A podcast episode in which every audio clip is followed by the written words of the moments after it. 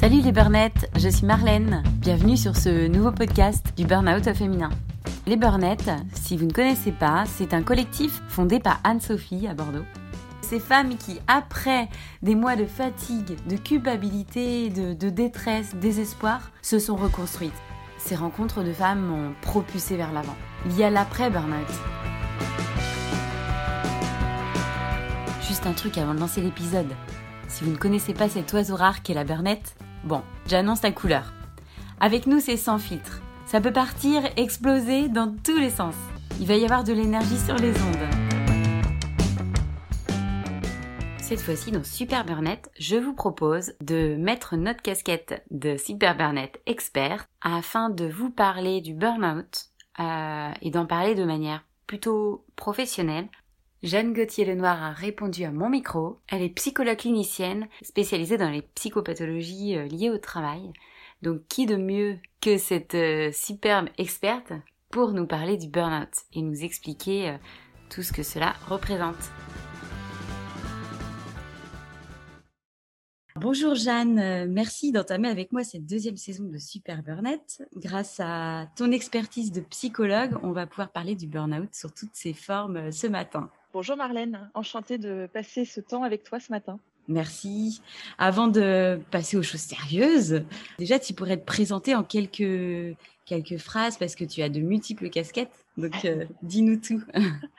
avec plaisir. Écoute, donc je suis Jeanne Gauthier-Lenoir, je suis psychologue clinicienne du travail. J'ai une spécialisation en psychopathologie du travail mhm. et euh, je suis également ingénieure en formation continue. Euh, je suis membre du réseau qui s'appelle Souffrance et Travail.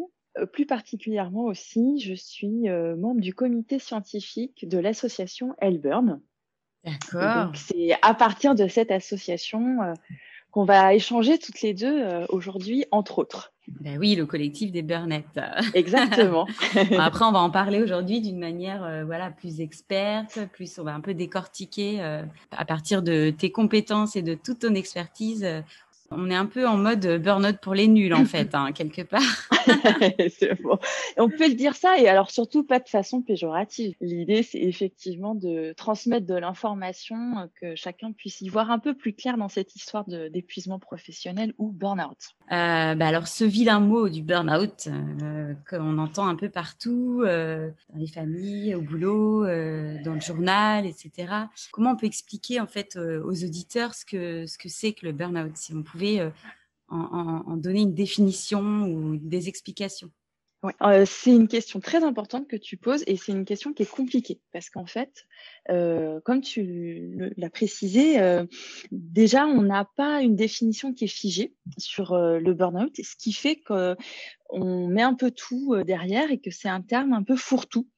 donc je vais essayer de te donner quelques éléments pour qu'on puisse y voir plus clair. Il y a la, terminologie de burn-out et puis il y a la terminologie de syndrome d'épuisement professionnel. Alors, à l'origine, euh, burn-out, c'est un, terme qui vient d'outre-Atlantique dans les années 70, euh, qui a été introduit par euh, des psychiatres. Et c'est vraiment un concept qui était au départ lié à la fatigue des soignants dans la relation de soins avec les patients. D'accord. Le terme burn-out, au départ, tu vois, il est très circonscrit à une catégorie de professionnels, un type de travail. D'accord, ok. Il y a un autre terme qui se rapproche, qui existe pour les soignants, c'est la fatigue compassionnelle. Ça se rapprocherait de ça. Mhm. Il est passé dans le langage euh, commun et puis il a progressé, euh, euh, il a évolué en termes de définition progressivement jusqu'à aujourd'hui. Et en passant dans le langage commun, il se passe ce qui se passe souvent en termes d'évolution du langage, tu vois, c'est que euh, eh ben, il a pris une autre forme. Donc, ça veut dire que le burn-out, c'est une euh, pathologie dont la définition n'est pas figée. Et ça, c'est un élément qui est important à comprendre euh, parce que c'est ce qui fait qu'il y a débat, en fait, notamment sur ce concept-là. une idée principale à retenir, c'est qu'en fait, le burn-out, c'est un syndrome d'adaptation et euh, quand je te dis que cette définition n'est pas figée, c'est parce qu'en fait, ce syndrome, il évolue dans sa forme avec les organisations de travail et l'impact que les organisations de travail peuvent avoir sur la santé. D'accord, ok. Voilà. Donc, en fait, les éléments importants à retenir, c'est que euh, ce syndrome d'épuisement professionnel ou burn-out, euh, ça s'inscrit dans ce qu'on appelle des pathologies de surcharge, de surcharge de travail. Et euh, en nous, psychologues du travail, on va parler de pathologie de la souffrance au travail liée à des formes d'organisation de travail. D'accord, ok. Voilà, ça c'est une première façon d'aborder euh, le burn-out. C'est-à-dire, euh, euh, là, quand je te présente les choses de cette manière-là, je m'inscris dans ce qu'on appelle la clinique du travail. Je vais te parler de souffrance, de difficultés.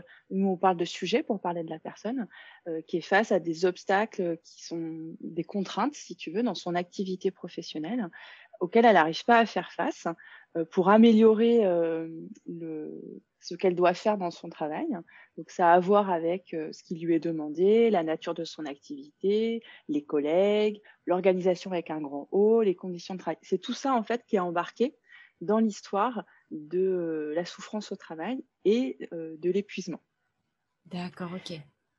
Voilà. Et il existe d'autres définitions du burn-out. Oui, c'est ça, j'allais euh, te poser la question parce que justement, chez les Burnett euh, et l'association Alburn, on est sur cette spécificité du burn-out autour de la femme. Donc euh, là, j'étais en train de me dire, voilà, tu parles de l'aspect professionnel. Bon, je te laisse mmh. en dire plus. Oui. Euh, avant de venir sur la spécificité pour les femmes, peut-être je te donne deux autres possibilités de définition du burn-out. C'est intéressant de savoir qu'il y a ces différentes définitions-là parce que ça veut dire que c'est un sujet qui est en débat en fait euh, à la fois dans la société et à la fois au niveau euh, scientifique. Et que ça pose la question de comment on aborde ce syndrome-là du burn-out, ce qui est essentiel parce que derrière, tu fais pas la même prise en charge pour les patients. Mmh. Et euh, donc deux autres définitions possibles, celle euh, qui est donnée euh, actuellement par Santé publique France. Et là, elle dans cette définition-là, on va parler d'un état d'épuisement physique, émotionnel et mental qu'on considère comme étant le résultat d'une exposition à des situations de travail émotionnellement exigeantes. D'accord. Donc tu vois là, la porte d'entrée, c'est plutôt l'individu et un rapport du point de vue euh, des émotions et de la gestion des émotions par euh, l'individu au travail. Si je prends la dernière définition qui est donnée par euh, l'OMS, et eh ben là, on va plutôt être sur le burn-out comme un syndrome qui résulte d'un stress chronique au travail qui n'aurait pas été géré avec succès. Et là, tu vois que je te parle du burn-out, mais à partir du stress. D'accord. Ça veut dire que là, je, je, m'intéresse d'abord à ce qui se passe pour le sujet, euh, en termes de mécanisme d'adaptation dans le rapport au stress, et euh, dans sa capacité ou pas à gérer le stress. Mais là, je n'ai pas fait de lien euh, spécifiquement avec les organisations de travail. Oui, effectivement, ouais, tu pars de la, du symptôme quelque part, enfin en tout cas de, du ressenti stress ouais. pour remonter euh, à la Donc en fait, exactement. Du coup, le... là-dedans, en fait, ce qu'il faut euh, essayer de développer, et ça c'est peut-être plus une posture professionnelle que j'ai euh, moi, si tu en discutais avec d'autres, tout le monde n'aborderait pas les choses de cette manière-là. à mon avis, la porte d'entrée première, c'est la question du travail. C'est pour ça que c'est important d'avoir une théorie du travail, parce que c'est dans le rapport euh, entre l'individu et le travail. Nous, on parle de rapports subjectifs, euh, psychiques, des enjeux euh, psychiques du travail, que tu peux comprendre ce qui se passe en interrelation entre le travail et les effets que ça a sur la santé individuelle et collective. En fait, c'est ça qu'il faut pas oublier, c'est qu'on travaille jamais tout seul. On travaille avec les autres, au bénéfice des autres, et surtout dans une forme d'organisation de travail. Et du coup, si tu as ça en trame de fond, et ben après, tu arrives à comprendre toutes ces articulations qui vont se traduire de manière différente selon les organisations de travail et selon les personnes. Ok.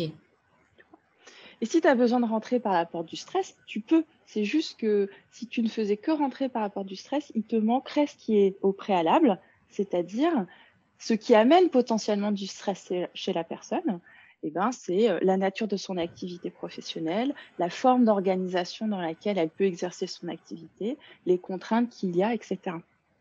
Donc c'est complexe en fait. Hein Exactement. Ce petit mot là court euh, de deux syllabes, euh, on mm. dit long sur beaucoup beaucoup de choses. ouais. Et autour du mot burn-out, on a aussi d'autres. Il y a un autre champ lexical aussi. on parle de bore-out, brown-out. Est-ce que tu peux en dire juste deux mots Oui, bien sûr. Alors ça ça va, si tu veux, sur ce qu'on peut définir comme étant des formes de souffrance au travail. Donc, dans le burn-out, on est du côté de la surcharge de travail et des effets de cette surcharge de travail euh, du point de vue de la santé. Dans le bore-out, on est euh, dans l'ennui. Donc là, tu imagines que tu as euh, une personne, un professionnel, qui n'a pas assez de consistance dans son activité professionnelle et ça génère de l'ennui. Et l'ennui, en fait, sur la durée, a des effets potentiels sur la santé euh, mentale et physique au travail. C'est ça, mmh. le bore-out. Et euh, le brown-out, là, ça a plutôt à voir avec la perte de sens au travail. Donc, c'est un peu plus, euh, j'allais dire subtil. En fait, c'est pour comprendre le fait que dans mon activité professionnelle, je ne sois pas en adéquation avec ce qui fait sens pour moi au regard de ce qui m'est demandé de faire par l'organisation et dans la manière de le faire. Euh, si je prends euh, un jargon euh, de clinique du travail, un concept, là, je vais te parler de souffrance éthique. Et donc, dans la souffrance éthique, c'est je ne me reconnais pas dans les valeurs et il y a une inadéquation entre mes valeurs propres, professionnelles, et ce qu'on me demande de faire dans l'organisation. Et donc ça, ça génère une souffrance. Je peux te prendre un exemple si tu veux là-dessus pour que ça soit un peu plus euh, clair mmh euh, d'actualité. Tu vois, on peut prendre un exemple dans le, à l'hôpital, chez les soignants, euh, sur euh, la prise en charge de patients euh, en soins palliatifs ou dans le cadre du Covid. Eh ben, tu vas avoir une certaine manière de prendre en charge ces patients et de les accompagner. Et euh, on peut prendre le cas d'un patient qui a un risque vital. Et ben, dans la manière de l'accompagner euh, et de le prendre en charge au regard de ce risque vital, tu peux avoir des désaccords entre ce que toi tu penses en tant que professionnel être une bonne prise en soin de cette personne, avec euh, comme posture, tu vois, euh, éthique, eh ben, que euh, la vie prévaut, euh, que il faut sauver cette personne en premier lieu. Ce sont des exemples hein, que je te donne. Et mais par contre, ben, l'hôpital étant sous-effectif, l'hôpital n'a pas forcément les le matériel pour, et donc tu es amené à faire un choix. Et ce choix, peut-être, il va te conduire en tant que professionnel à ne pas pouvoir être dans la qualité que tu estimes nécessaire au regard de ces valeurs éthiques que tu défends dans ton métier au quotidien. Hmm. Et c'est là qu'il y a une souffrance éthique et que tu peux perdre du sens au travail. Oui, je comprends. Et là aussi, il y a le parallèle entre ben, les conditions euh, dans lesquelles tu exerces ton activité euh, et, l'activité en tant que telle, quoi.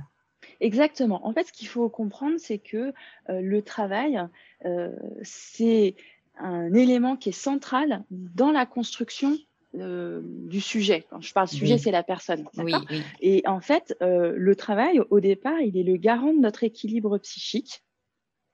Et il est aussi un lieu dans lequel on s'investit parce qu'il y a tout ce qu'on appelle la dynamique de la reconnaissance qui va venir faire un étayage sur notre identité. c'est très intéressant que tu nous, spécifie ça. C'est pour ça qu'il faut partir de cette histoire de travail et de ce que je, t'évoquais tout à l'heure sur euh, euh, qu'est-ce que c'est que ces enjeux psychiques euh, au travail? Qu'est-ce qui se passe en fait? Si on le reformulait facilement, c'est qu'est-ce qui se passe pour un individu et qu'est-ce qui se passe pour un collectif quand il est sur son lieu de travail, à travers son activité, l'organisation et, et les conditions?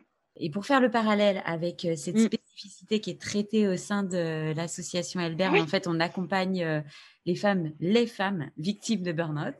Comment tu l'expliquerais, toi, Jeanne Donc, en fait, ça a à voir avec le projet que euh, Anne-Sophie Vive a monté.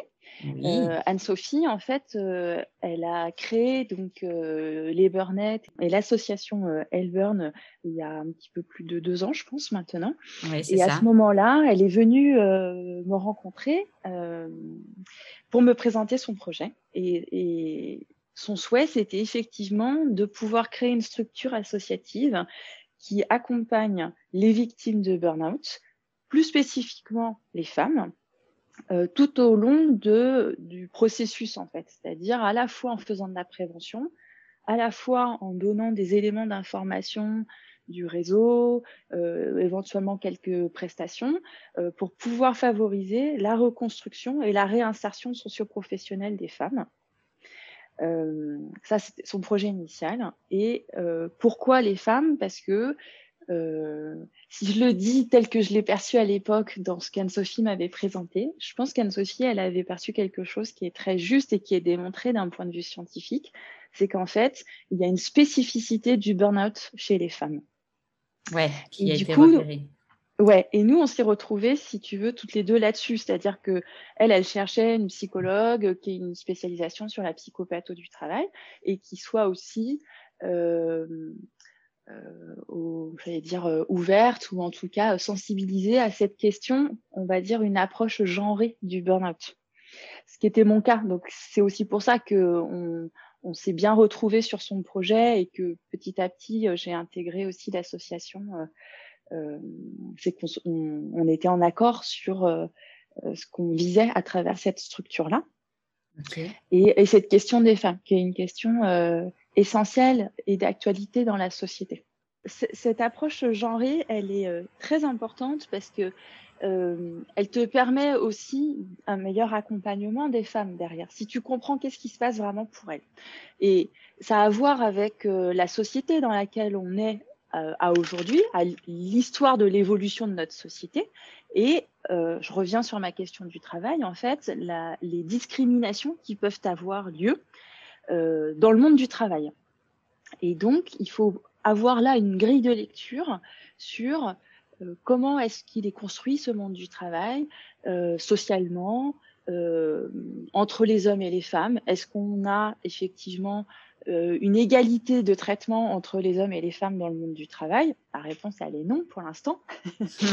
Euh, donc, on est bien d'accord. Voilà. Euh, Est-ce que un travail d'homme, ça a la même valeur qu'un travail de femme? Bah, Non, non plus, tu vois. Donc, mm, euh, mm, mm. Et ça génère, du coup, euh, je te le fais en très raccourci là, mais cette histoire d'inégalité à la fois en termes d'accès au marché de l'emploi, à la fois en termes d'accès à certains types de métiers, et même, tant bien même que tu as accès au métier, tu dois en faire deux fois plus pour tenter de te rapprocher de ce que les hommes ont, et savoir avec le niveau de formation, avec les capacités d'évolution aussi euh, euh, dans les entreprises, l'évolution de carrière, etc.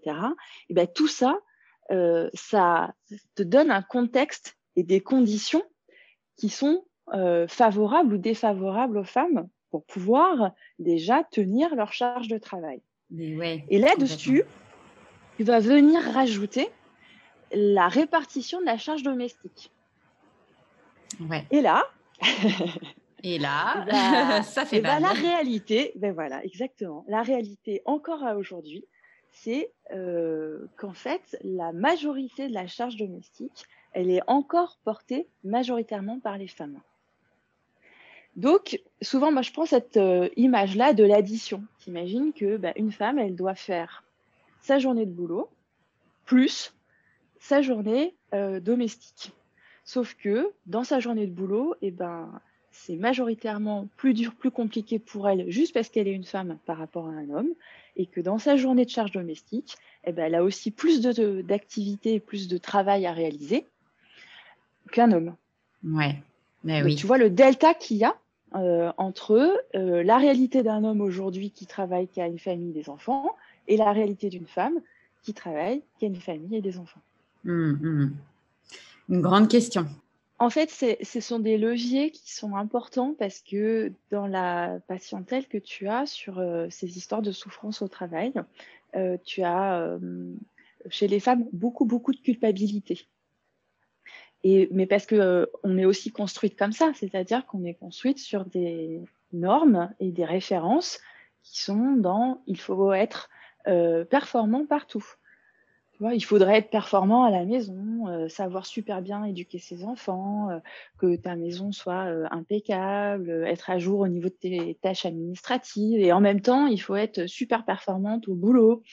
Et ça laisse pas de place, si tu veux, à la faille ou la vulnérabilité. Est-ce que là, tu es en train de nous dresser quelques grandes caractéristiques Est-ce qu'il y a un profil type de femme qui tombe en burn-out en fait? Alors moi je parle pas de profil. Euh, le oui, c'est pas joli, euh, effectivement. et, aussi parce que euh, comme j'ai une formation scientifique, et ben, quand tu fais des études supérieures, on t'apprend à être très rigoureux sur les, termes que tu emploies et les définitions pour éviter des glissements, voire des dévoiements. Et du coup, le, le, terme de profil, moi je l'utilise pas parce que je trouve qu'il a tendance justement à opérer un glissement du côté d'une personnification et à euh, rabattre la question de l'épuisement professionnel uniquement sur des prétendues qualités ou non qualités que euh, personne aurait. Ok. Et là, c'est complètement à contresens avec tout ce que je viens de t'expliquer sur il faut avoir une grille de lecture sur ce que c'est que le travail, qu'est-ce qui se passe dans le travail, etc. Donc, pour répondre à ta question, du coup, je ne vais pas parler de profil, mais peut-être de caractéristiques et encore, euh, la réponse plus juste serait de dire que le nœud du problème, il se situe entre des causes organisationnelles du burn-out et éventuellement des causes personnelles du burn-out. Et dans les causes personnelles, c'est euh, dans notre jargon de psychologue, on va plutôt être là sur euh, eh ben, les structures de personnalité, puisqu'on est construit chacun euh, différemment, avec euh, certaines caractéristiques et tendances qui s'expriment de manière différente. Donc, il y a des variations interindividuelles. Le burn-out, en fait, il va se nicher là-dedans, c'est-à-dire dans cette articulation entre la personne que je suis telle que je suis construit et le métier que j'exerce dans telle organisation de travail. Ok. C'est ça qui fait aussi que c'est compliqué parce que du coup, ça veut dire qu'il y a plein de formes différentes dans un cadre un peu commun. Tu vois ah oui, c'est très complexe. J'en mm. prends encore plus conscience là en t'écoutant. Si je devais de même quand même te donner quelques caractéristiques, on va dire quelques tendances générales qu'on peut repérer. Les tendances, euh, j'aime bien. Voilà. auprès des, personnes qu'on accompagne et, en particulier les femmes, eh ben, euh, c'est des on va être sur des personnes qui sont investies, euh, qui ont, euh, qui développent une grande capacité de travail et qui cherchent aussi beaucoup à s'adapter par rapport aux contraintes organisationnelles. Euh, qui, tout à l'heure, je t'expliquais très rapidement l'histoire de la reconnaissance au travail et l'étayage qu'elle amène d'un point de vue identitaire. Et ben là, tu peux faire un lien entre la manière dont je me suis construit d'un point de vue personnel et puis le fait que bah, quand je vais au travail, ce qui joue aussi pour moi, c'est pas juste bien faire ce qu'on me demande de faire, ce qui est déjà beaucoup, mais c'est aussi d'avoir une reconnaissance par les autres qui va venir me conforter sur la personne que je suis vois? Et du coup, là, je te donne des, tendances, mais en même temps, euh, euh, tout en te l'expliquant, tu, vois que bah, ça correspond à beaucoup, beaucoup, beaucoup de personnes, en fait. Oui, c'est vrai. Oui. Et justement, sans vouloir euh, ranger tout le monde dans des cases, etc., mmh il existe quand même des, il y a un parcours assez similaire en fait lorsqu'on diagnostique le burn-out. On, mmh. entre dans des phases différentes, des étapes. Est-ce qu'on peut les décortiquer Oui, bien sûr. Parce que c'est vrai que ça, ça revient souvent en fait. Euh. Oui, et, et, puis c'est important de le faire parce que si tu arrives à repérer ça, tu peux faire de la prévention. D'accord, ouais. Et, après, quand tu es en prise en charge, tu peux faire aussi ce qu'on appelle de la psychoéducation, c'est-à-dire tu peux expliquer aussi euh, et avec ces éléments d'explication, ça vient faire un étayage chez la personne pour lui permettre de se reconstruire. Donc, pour répondre à ta question, la porte d'entrée, là, ça va être la fatigue. C'est-à-dire que euh, l'être humain peut faire euh, une activité, une charge, la, réaliser, et il est construit de telle manière qu'il a des limites et qu'il a donc besoin de repos je te pose les choses de façon très euh, rapide, à gros traits, mmh. et que au départ, la fatigue, c'est donc un élément qui vient faire régulation euh, d'un point de vue physiologique et psychique. Donc, on départ, la fatigue, c'est une bonne chose. D'accord? C'est comme euh, une alerte euh, prévue pour nous dire attention, euh, capacité atteinte, repos nécessaire avant de redémarrer. Tout à fait, c'est physiologique, c'est dans le sens logique de la vie, Exactement. etc. D'accord. Oui. Donc, cette histoire de fatigue, au départ, quand je fais mon travail, ça se passe bien, j'éprouve du plaisir au travail, je suis efficace, je me sens bien. Là, je suis, tu vois, tout à l'heure, je te parlais de l'engagement, bah, je suis dans cette phase-là, engagement au travail, fatigue normale. D'accord. Et jusque-là, tout va bien.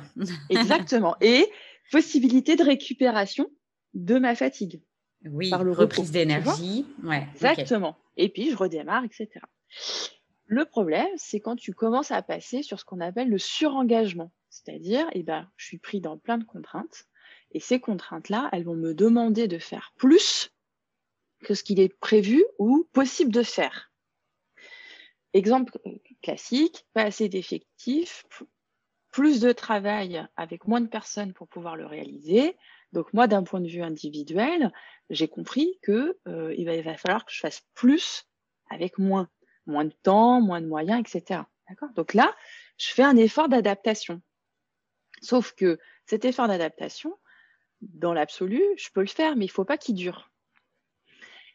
Et s'il dure, c'est là que ça enclenche le processus d'épuisement et cette notion de surengagement. Et du plaisir au travail, ben, je vais passer à quelque chose qui va être du côté de l'anxiété, voire de la souffrance au travail, et je vais avoir l'apparition de premiers symptômes. Ce que nous, on appelle euh, des symptômes, symptômes discrets, euh, parce qu'en fait, euh, majoritairement, les gens ne les voient pas. Ils ne font pas le lien, surtout.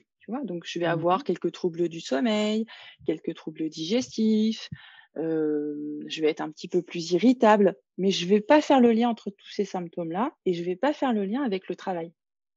Oui, c'est c'est assez caché. Enfin, comme tu dis, ce sont des symptômes discrets, effectivement. Exactement. on peut observer au quotidien et bon, sans en faire mmh. trop de cas, finalement, mmh. qui n'amèneraient pas forcément à consulter dans un premier temps. Oui, ou à se poser des questions sur les conditions dans lesquelles tu exerces ton activité professionnelle, la spécificité de la nature de ton travail, parce que en fonction du travail que tu as, tu n'es pas sollicité de la même manière. Ok, et donc ce contexte en entreprise, mmh. bah, du coup, on l'observe beaucoup dans les organisations aujourd'hui. c'est présent un peu partout, quoi, de devoir faire moins avec, de faire faire plus avec moins de, personnes, moins d'effectifs. Euh, c'est un exemple hein, que je te donnais, tu vois, de, pour euh, manipuler ces histoires de, contraintes qui pèsent en fait sur le collectif et sur euh, les individus. et, lorsque ça dure, du coup, cette voilà, c'est ça. Pour du coup, si ça ne se s'améliore pas, un élément qui est important à comprendre, c'est que l'être humain, dans son rapport au travail, il est d'abord dans le fait de s'adapter et de faire les choses. Hein, donc, en gros, c'est plus je mets de contraintes et plus la première réponse de l'être humain, c'est de faire face aux contraintes. Cette histoire d'engagement, c'est ça. Donc, c'est même si c'est pas conscient, hein, c'est en gros, bah, il y a plus de contraintes, je, perçois bon an mal an qu'il y a plus de contraintes, c'est pas grave, je vais quand même y arriver. Et les gens vont te le dire en, il faut que je tienne. Mmh. Donc, je vais faire plus, je vais avoir un travail qui va devenir excessif en termes de charge et c'est là que tu as un démarrage d'envahissement, tu vois, sur ben, ta vie psychique, pendant ton temps de travail et hors temps de travail, puisque on n'est pas scindé au niveau psychique. c'est la, même entité psychique qui vient au travail et qui entre chez soi. Exactement. donc, potentiellement, un risque d'envahissement de ta sphère privée et sociale. Et tu peux majorer les choses en rentrant dans ce qu'on appelle un acharnement frénétique. Et là, tu as un tableau symptomatologique qui va devenir du coup plus important puisque c'est comme si tu, c'est pas comme si, c'est qu'en fait tu continues à sursolliciter ton corps et ton psychisme. Pour s'adapter. Exactement. Et donc, tu as là, du coup, le passage des symptômes discrets que je t'évoquais à des symptômes plus importants qui vont se constituer en syndrome d'épuisement professionnel. D'accord. Donc mes troubles du sommeil, là, ils vont devenir chroniques. Je vais avoir une fatigue hyper importante que je ne vais plus pouvoir résorber par le repos. Donc ça, ça pourrait être des insomnies ou... Euh, Exactement, le fait d'avoir des envahissements la nuit au niveau de la pensée. Mmh tu vois? Alors les gens ils te le disent très bien, ils te disent bah, j'arrive pas bien à dormir, je dors 2-3 heures et puis clac, je me réveille. La première chose qui vient c'est «Oh, le travail, qu'est-ce qu'il va falloir que je fasse demain, comment je vais faire, je vais pas y arriver, le collègue XY il est pas là et puis j'ai pas ceci. Donc c'est des angoisses en fait par rapport au travail parce que la personne elle perçoit bien que elle, elle commence à ne plus être en capacité à faire face. Et au niveau du corps, du coup, ça se traduit aussi par des altérations, euh, euh, alors différentes hein, selon les personnes, mais tu vas avoir euh, de l'hypertension, des ulcères, des problèmes au niveau dermatologique. Chez les femmes, tu vois, il y a quelque chose qui se traduit aussi, qui est intéressant à repérer et à savoir, c'est des manifestations sur la sphère gynécologique. Oui, j'y pensais, effectivement. Mmh. Tu vois? Et ça, les femmes, elles ne font, voilà, moi dans ma pratique, elles ne font jamais le lien entre euh, des manifestations sur la sphère gynécologique et éventuellement leurs conditions de travail, une fatigue importante installée, etc. Mais oui, ce qui n'est pas étonnant, c'est tellement euh, dissocié. Euh. Et oui, tu vois. Ah, ah. Et la dernière étape, eh ben, c'est que tout ça, ça se majore, ça se chronicise au point que, ben, à un moment donné, la personne, elle va s'effondrer.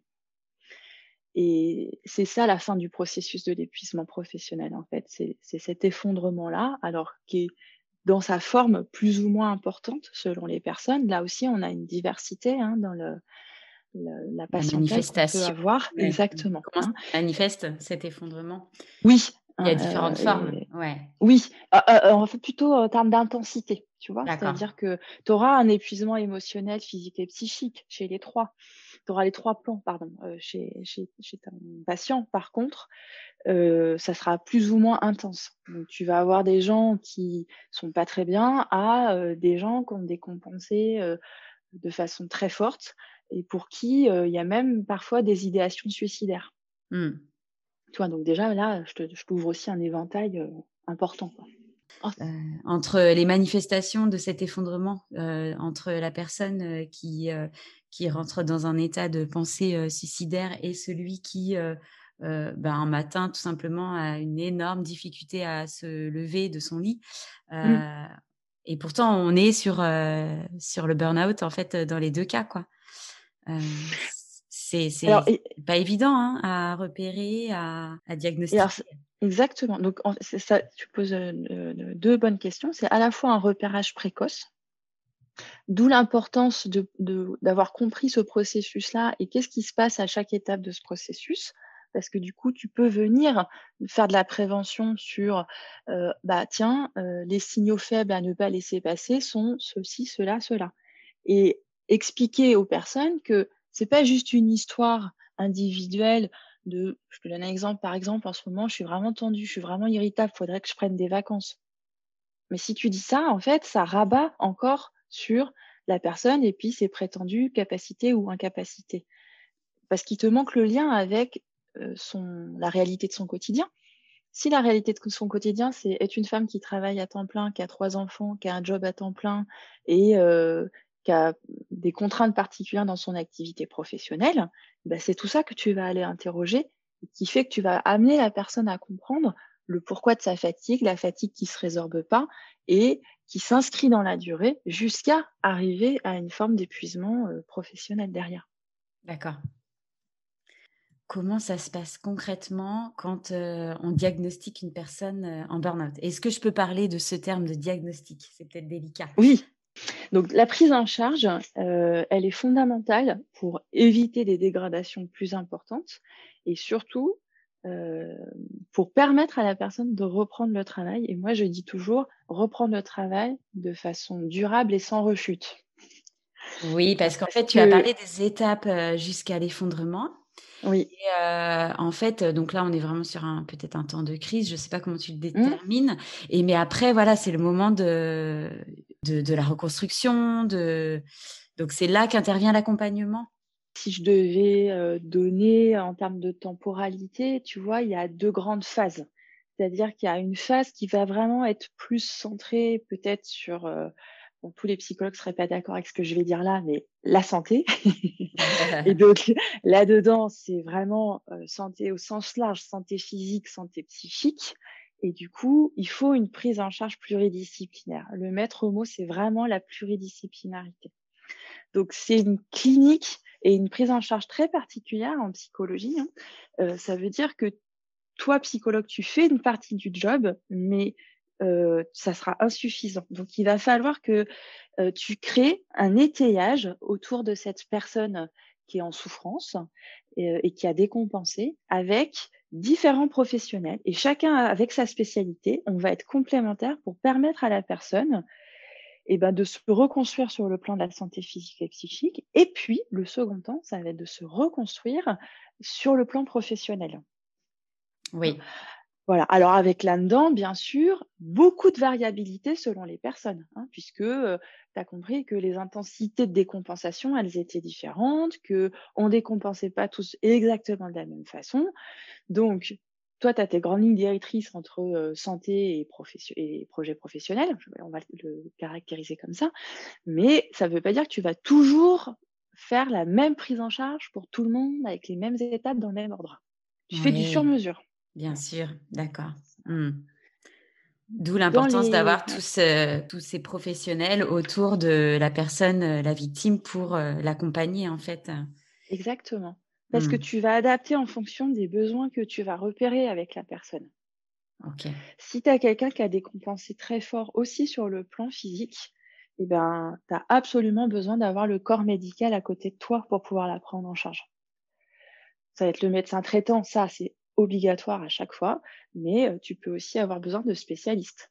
De même, en fonction de sa décompensation sur le plan psychique, tu peux avoir besoin d'un étayage par un psychiatre voire tu peux avoir besoin de médicaments. Donc là, hop, tu le renvoies sur le psychiatre. Le tout, c'est de faire avancer tous les professionnels en même temps autour de cette personne-là et de faire du lien, en fait, entre nous tous. Donc, euh, toi, en tant que psychologue, Jeanne, en fait, tu vas euh, proposer euh, d'aller rentrer en contact ou de les mettre en relation avec tel ou tel professionnel en fait, en, fonction de l'état que la personne présente, je, balaye avec elle aussi euh, les professionnels, soit qu'elle a déjà vu, mmh euh, soit potentiellement qu'elle aurait besoin de voir. Et puis, on réfléchit ensemble. On le fait toujours euh, à deux. C'est-à-dire, moi, je fais pas de prescription. C'est, je, je travaille avec la personne et on évalue ensemble ses besoins et surtout ce qu'elle est capable de faire ou pas à tel moment. D'accord. Donc, on va, on va voir ensemble, est-ce qu'il y a besoin d'aller voir le médecin du travail? Oui, non. À quel moment on va le voir? Pourquoi est-ce qu'on va le voir? À quoi ça sert Aller le voir? Euh, le médecin traitant, à quel moment je le mets dans la boucle? Est-ce qu'il faut aller voir un psychiatre? Oui, non. À quel moment? Pareil sur euh, des paramédicaux. Moi, je travaille aussi, tu vois, avec des kinés, des ostéos. Euh, des fois, je vais aller sur le terrain de la diététique parce que au regard de ce que la personne présente comme symptômes, on peut mmh avoir besoin aussi de passer par ces axes-là. Ouais, tu répares les personnes. c'est ça, non, mais vraiment, on vous êtes. On essaye. mais oui, non, mais il y a tout à, reconstruire en fait.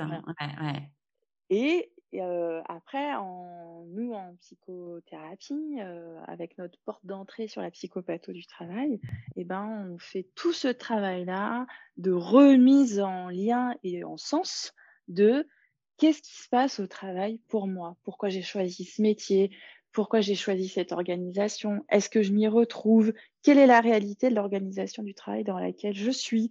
Et avec les femmes, mais on le fait aussi avec les hommes, hein, mais c'est vrai que les femmes sont un peu plus demandeuses que les hommes, dans ce que je peux observer pour l'instant, l'articulation vie privée, vie pro, avec l'histoire des enfants, la charge domestique, etc. Et quand tu les aides à identifier tout ça et à repositionner les choses, bah, tu crées autant de leviers possibles euh, et de reconstruction et de projection, parce que un moyen terme, ce que tu as besoin pour ton patient, c'est de pouvoir lui réouvrir des projections vers l'avenir.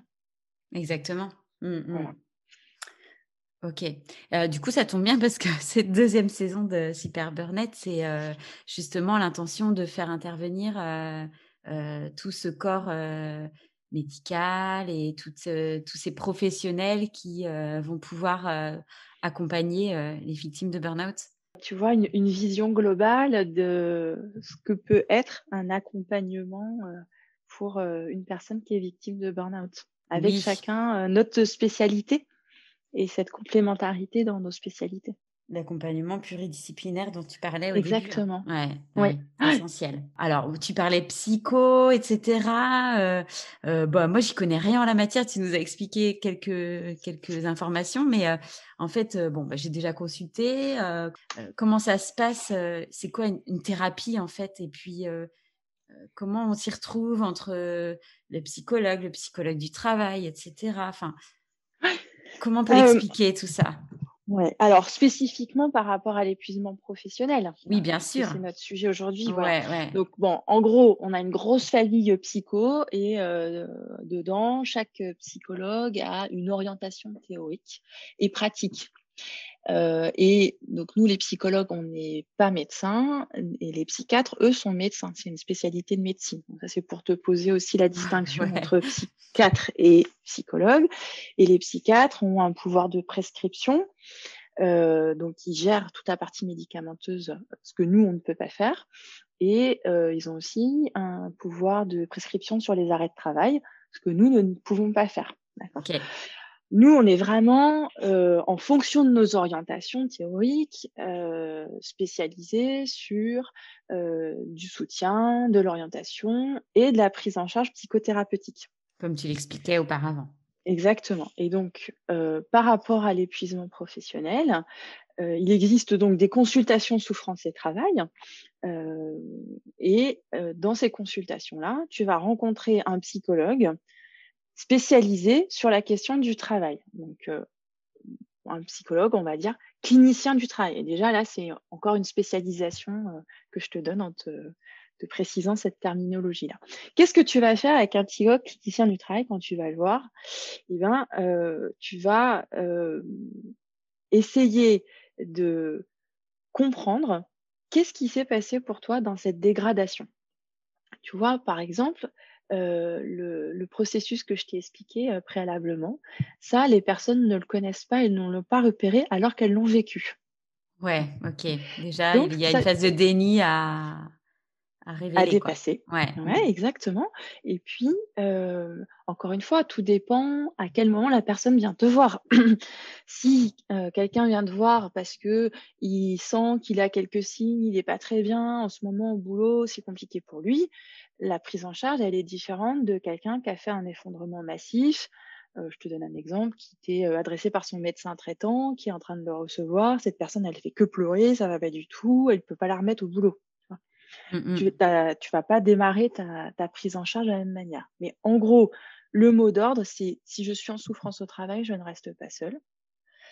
Dans le cadre d'une consultation souffrance et travail, j'ai la garantie d'avoir un travail en pluridisciplinarité qui me sera proposé.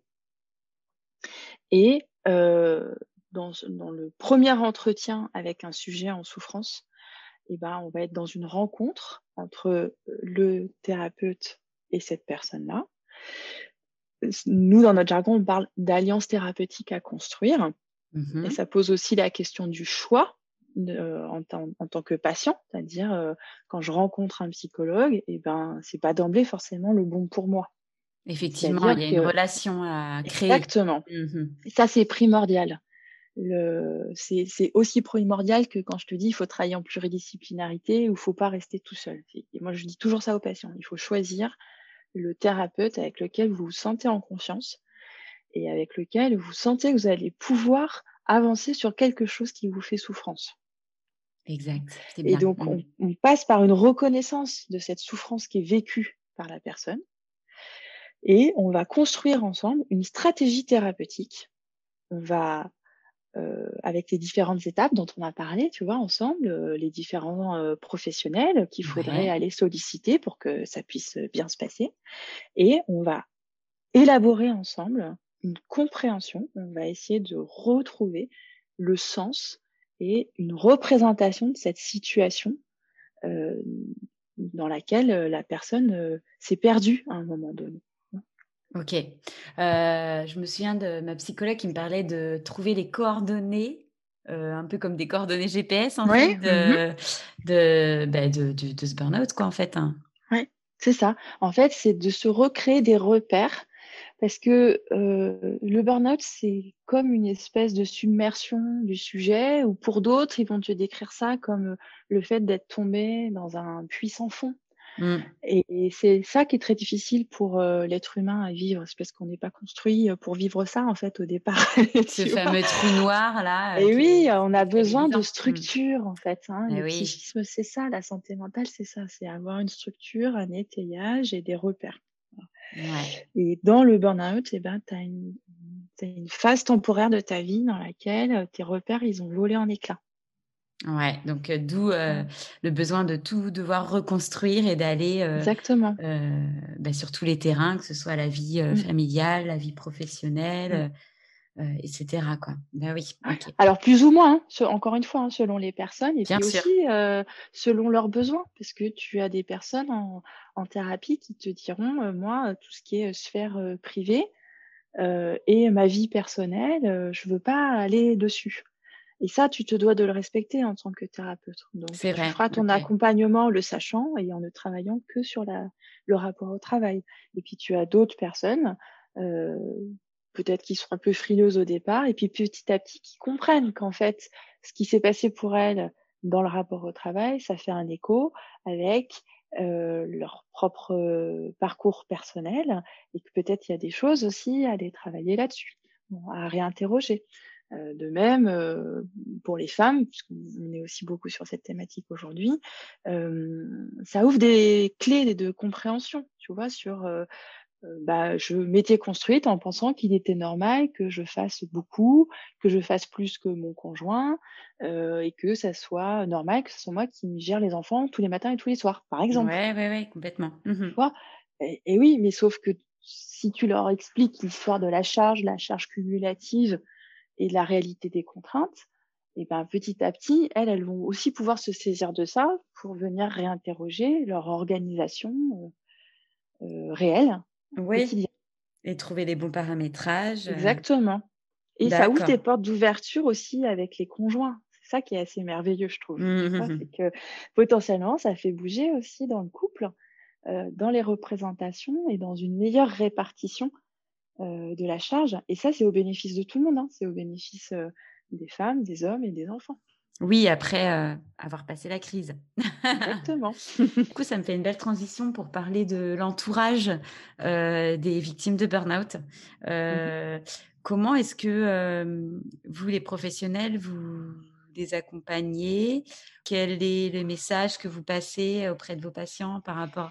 Enfin, qu'est-ce qu'on pourrait dire par rapport à, à toutes ces personnes, les aidants qui peuvent être des membres de la famille ou bien collègues ou ben, en fait, ça va avec cette idée de ne pas rester seul, tu vois, donc, et de d'étayage. Donc, dans l'étayage, bah, effectivement, tu as des professionnels dont c'est le métier, tu as des acteurs à l'intérieur de l'entreprise quand tu travailles en entreprise et tu as des acteurs en dehors de l'entreprise. Là, tu vois, ça fait en gros trois groupes sociaux dans lesquels tu as des interlocuteurs que tu peux solliciter. Et puis, il y a dans l'étayage aussi ta structure familiale et est-ce que tu as un entourage plus ou moins proche qui te soutient ou pas? Ça, c'est des choses qu'on peut évaluer aussi avec la personne en consultation et qui sont importantes à repérer parce que bah, tu récupères pas de la même façon d'un épuisement professionnel si tu es tout seul, ta famille est loin, euh, t'as pas d'amis, tu es dans un nouvel emploi. Je caricature un peu, mais tu vois, c'est cette histoire de solitude, en fait, c'est hyper important. Et à l'inverse, plus je vais avoir de soutien social et plus je vais avoir des points d'ancrage pour pouvoir me reconstruire progressivement. Ok. Et ça fait une grosse différence. Ça, en thérapie, euh, je pense que tu peux demander à n'importe quel psychologue, on te le dira tous. Ça fait une grosse différence dans la récupération derrière euh, des personnes et la durée aussi de la prise en charge. D'accord. Donc ça, ça fait partie, c'est des points. ouais, c'est très important. De ta checklist en fait de psychologue. Exactement. Et puis, pour répondre aussi à, ta question, bah, par exemple, à l'association Elburn, il y a ce pan-là aussi qui est développé sur la place de l'entourage, leur expliquer qu'est-ce que c'est que l'épuisement professionnel, comment ils peuvent aider leur conjoint qui est victime d'un burn-out, la place spécifique qu'ils ont. Mmh. et ça, c'est très chouette que ça puisse être fait dans le cadre d'une association parce que tu as une valence collective là qui est très puissante en termes de levier de reconstruction. Et après, dans le cadre d'une consultation, moi, il m'est déjà arrivé de recevoir le couple. D'accord. Parce que je, donner un exemple. J'avais une dame qui était très mal et qui voulait pas se mettre en arrêt de travail. Or, elle était dégradée au point que si elle continuait à travailler, bah, elle allait très très certainement continuer à se dégrader sur le plan de la santé psychique et physique. et moi, je peux pas l'obliger à se mettre en arrêt de travail. Par contre, je peux travailler avec elle sur le, les freins. Pourquoi est-ce qu'elle veut pas se mettre en arrêt de travail? Et cette dame-là, eh ben, euh, il y avait les représentations de son époux, entre autres, hein, pas que ça, mais ça c'était un des freins qu'on avait identifié ensemble. Mmh. Et elle avait très peur en fait du jugement de son époux et qu'est-ce qu'il allait dire? Si elle s'autorisait à être en arrêt de travail et il allait la considérer comme étant une femme qui n'était pas à la hauteur et puis en plus elle allait rien faire à la maison enfin tu vois c'était toutes ces représentations là qui étaient activées en fait mmh. chez elle mmh. qui sont ses propres représentations ça veut oui, pas dire croyances. c'est ça hein, oui mmh. tout à fait donc toi tu as relevé qu'il fallait et, comme ça a beaucoup bloqué et eh ben j'ai fini par proposer à monsieur et madame de les recevoir ensemble Ok, pour lever ses freins. Mmh. Exactement. Et c'était une bonne expérience parce que ça a donné l'occasion à ce couple, tu vois, de se dire un certain nombre de choses par ma fonction de tiers et, de lever en fait le frein. Et à l'issue, peu de temps après, quand je l'ai reçue à nouveau, cette dame, eh ben, elle avait accepté de passer en arrêt maladie. Et à partir de là, on a vraiment pu faire une prise en charge bénéfique. Oui, parce qu'elle a lâché prise quelque part par rapport à, oui, cela pour mieux avancer. Ouais. Oui, et elle, dans sa situation, il fallait passer par un arrêt maladie. Bah C'était important. Je suppose. C'est intéressant. Merci pour cet exemple. Parce qu'effectivement, euh, on ne sait pas comment euh, faire intervenir euh, le, conjoint, la conjointe. Mmh. c'est vrai que c'est délicat. Et puis, par rapport au burn-out, effectivement, il y a eu l'expérience d'un premier groupe de parole, justement, pour les, les aidants, conjoints, mmh. etc. Parce que ben, eux aussi souffrent. c'est vrai que c'est une histoire collective, quoi. et puis, et puis, tu comprends pas forcément, tu vois ce que je te disais tout à l'heure sur non. Euh, quand moi-même qui suis victime d'un burn-out, je n'ai pas compris le processus dans lequel je me suis fait embarquer, bah, c'est vrai aussi pour le conjoint. Exactement.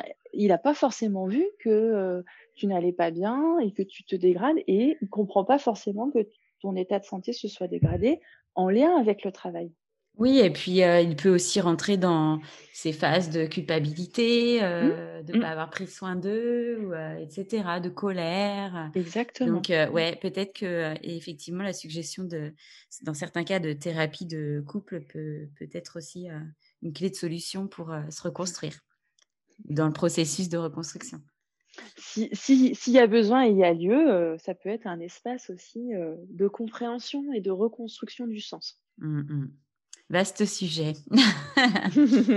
Peut-être que ça ferait l'objet d'un épisode à part entière, euh, la question des aidants. Et euh, hein, là, Bien sûr. Et puis ça va aussi avec euh, ce que l'association propose, tu vois, sur le dispositif de père aidance, qui repose sur l'entraide entre les personnes qui souffrent ou qui ont souffert d'une même pathologie.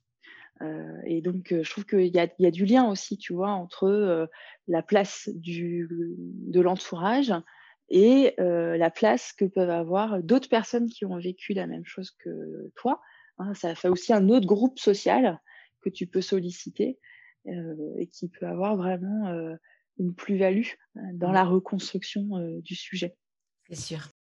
Alors concrètement, Jeanne, en fait, tout à l'heure, tu parlais de consultation souffrance-travail, mais en fait, Comment ça se passe? Est-ce que c'est en entreprise que on active cette possibilité de, d'avoir une consultation souffrance au travail Est-ce que c'est un tiers qui... Euh, euh, comment, comment tu fais, tu es en burn-out, comment tu fais concrètement pour pouvoir accéder à cette consultation? Très bonne question. Alors, ça veut dire que quand je suis en entreprise, il faut déjà que je connaisse les acteurs de mon entreprise qui sont dédiés à cette question de la santé mentale et physique au travail. Alors ça paraît évident quand je te le dis, sauf qu'en fait, dans les faits, tu te rends compte que beaucoup de professionnels ne les ont pas identifiés ou en ont identifié une partie. Donc ça, ça fait partie aussi d'une culture à développer intra-entreprise qui fait quoi par rapport à quoi sur cette question-là de santé. Oui, mais pour moi, c'est les RH en fait, Jeanne. Alors, c'est pas que les RH. Mmh Effectivement, les RH, eux, ils ont une responsabilité en termes de déploiement d'une politique de prévention de la santé mentale et physique au travail, hein, parce que ça se raccroche ça sur des articles de loi qui donnent cette obligation-là aux employeurs, et donc c'est porté entre autres par les RH. Donc oui, les RH sont un interlocuteur possible quand tu es en situation de souffrance au travail, à double titre, à la fois par rapport à l'aspect organisationnel, conditions, contenu de travail, et à la fois euh, par rapport à l'aspect euh, effet potentiel sur la santé. Mais il n'y a pas que les RH, il y a aussi euh, les membres CHSCT. Alors CSE maintenant dans le privé, encore CHSCT dans certaines fonctions publiques. Euh, tu as les représentants du personnel, tu as parfois une assistante sociale, euh, tu as euh, le service de santé au travail. Alors là, c'est pareil, il peut être soit intra-entreprise, soit à l'extérieur, selon l'organisation dans laquelle tu travailles. Et dans le service de santé au travail, tu as un médecin du travail, euh, tu as souvent une psychologue du travail ou un psychologue du travail, c'est pas systématique, mais quand même ça, ça se développe. Tu as des infirmières spécialisées en santé au travail. D'accord. Et tu peux avoir euh, plus ou moins un ingénieur en prévention des risques professionnels. Dans des plus grosses structures. Oui, en fait, euh, il y a un tas d'acteurs qui, euh, qui sont. Et on ne le sait pas toujours, en fait. Voilà. Ouais. Et du coup, tu vois, là aussi, il y a beaucoup de connaissances à acquérir et, de l'éducation euh, à faire hein, pour euh, tout professionnel dans l'absolu. Euh, c'est déjà de les avoir repérés et de savoir à quel moment tu peux aller les voir. Donc, dans l'absolu, l'idéal, c'est je sens que je vais pas très bien. ça concerne d'abord mon organisation de travail, etc. Il bah, faut d'abord le gérer avec ton encadrement. Mmh et puis, si tu sens que bah, il n'y a pas d'écho ou ça suffit pas ou il n'y a pas d'amélioration et que ça a un impact sur ta santé, bah, là, tu actives effectivement les acteurs qu'on vient de citer. D'accord. donc, bah, tu peux aller prendre rendez-vous avec ton service RH, aller prendre rendez-vous avec ton service de santé au travail, ton assistante sociale, éventuellement euh, le médecin conseil de la sécurité sociale, euh, l'association Elburn, tu vois, qui peut aussi participer à te donner ces éléments de connaissance-là et de bah, par quel bout il faut attraper euh, ta situation et, par quel acteur. Complètement. Et plus spécifiquement, donc sur les consultations de souffrance et travail, bah là, en fait, tu as plusieurs dispositifs. Tu as des, des entités publiques ou des grands groupes qui vont avoir un psycho du travail dans euh, leur euh, service de santé au travail et donc qui mettent en place une consultation. Tu peux avoir la même chose, mais dans le service de santé au travail qui est extérieur à l'entreprise, donc dans le privé, par exemple. Mmh. Et euh, tu as aussi des psychologues du travail qui proposent ces consultations et qui sont en libéral. D'accord, ok. Voilà, donc c'est trois modalités euh, classique que tu peux retrouver. Euh, et là, pareil, tu peux, tu vois, par exemple, solliciter l'association Elburn et elle va t'expliquer ça et elle peut t'adresser aussi derrière à des psychologues qui, les ont référencés euh, pour te permettre une prise en charge. Et ce qui est intéressant aussi, c'est que l'association, elle propose un collectif de psychologues qui font un premier temps, en fait, avant une prise en charge.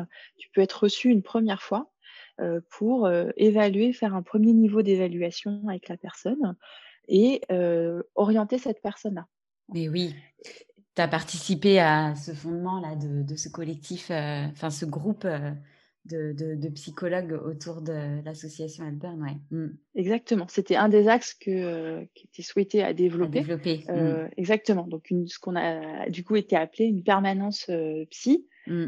de même que il y a eu aussi une permanence d'avocats qui a été montée pour pouvoir venir répondre à tout ce qui ressort de la relation contractuelle qui unit le salarié et son employeur, ou quand enfin, selon ta modalité de travail. Oui, parce que quand vient le moment de la réinsertion professionnelle, d'autres acteurs rentrent en, rentrent en compte en fait. La reprise, en fait, elle, elle, au mieux, elle va s'opérer sur le même poste dans la même entreprise.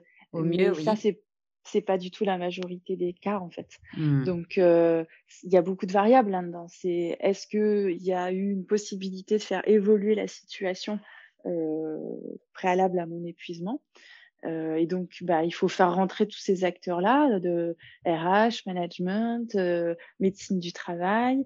Et des fois, c'est pas possible. Ou des fois, la personne fait le choix de pas retourner sur le poste qu'elle occupait préalablement, voire de changer d'entreprise.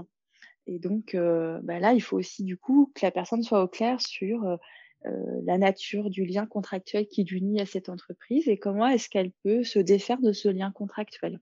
Et là, les avocats ont toute leur place dans leur fonction conseil. On pourrait faire appel du coup à Marie-Paul Coupillot justement pour euh, nous parler de ces solutions. Euh.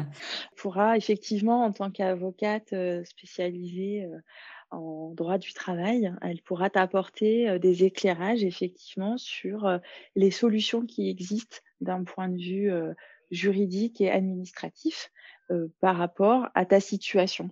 Euh, et contractuelle, mais pas que aussi, euh, parce que la question de la souffrance au travail, elle est reconnue sur le plan judiciaire. Et euh, ça peut passer aussi par le biais d'un avocat s'il y a besoin d'une reconnaissance judiciaire ou d'une négociation aussi. Hein, ça rentre dans le cadre des négociations, mais ça, c'est sa partie. Elle t'expliquera tout ça bien mieux que moi.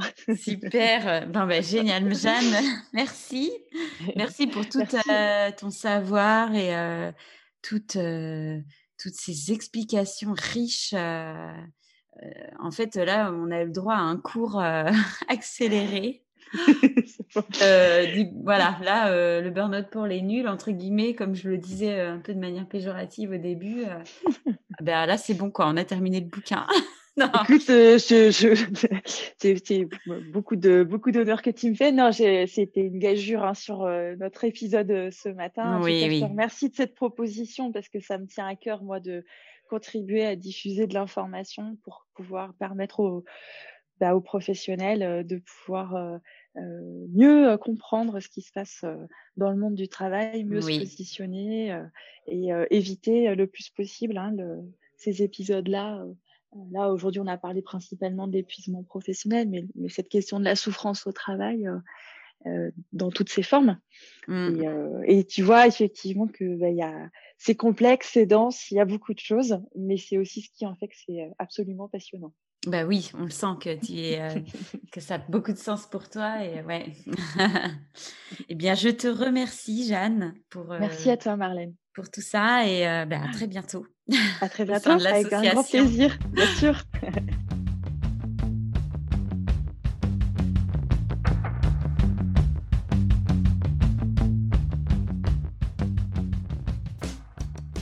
Je vous propose, si vous avez aimé, de nous laisser votre avis, à partager ce podcast tout autour de vous, pour nous aider, nous les burnettes, à lever le tabou sur la question du burn-out.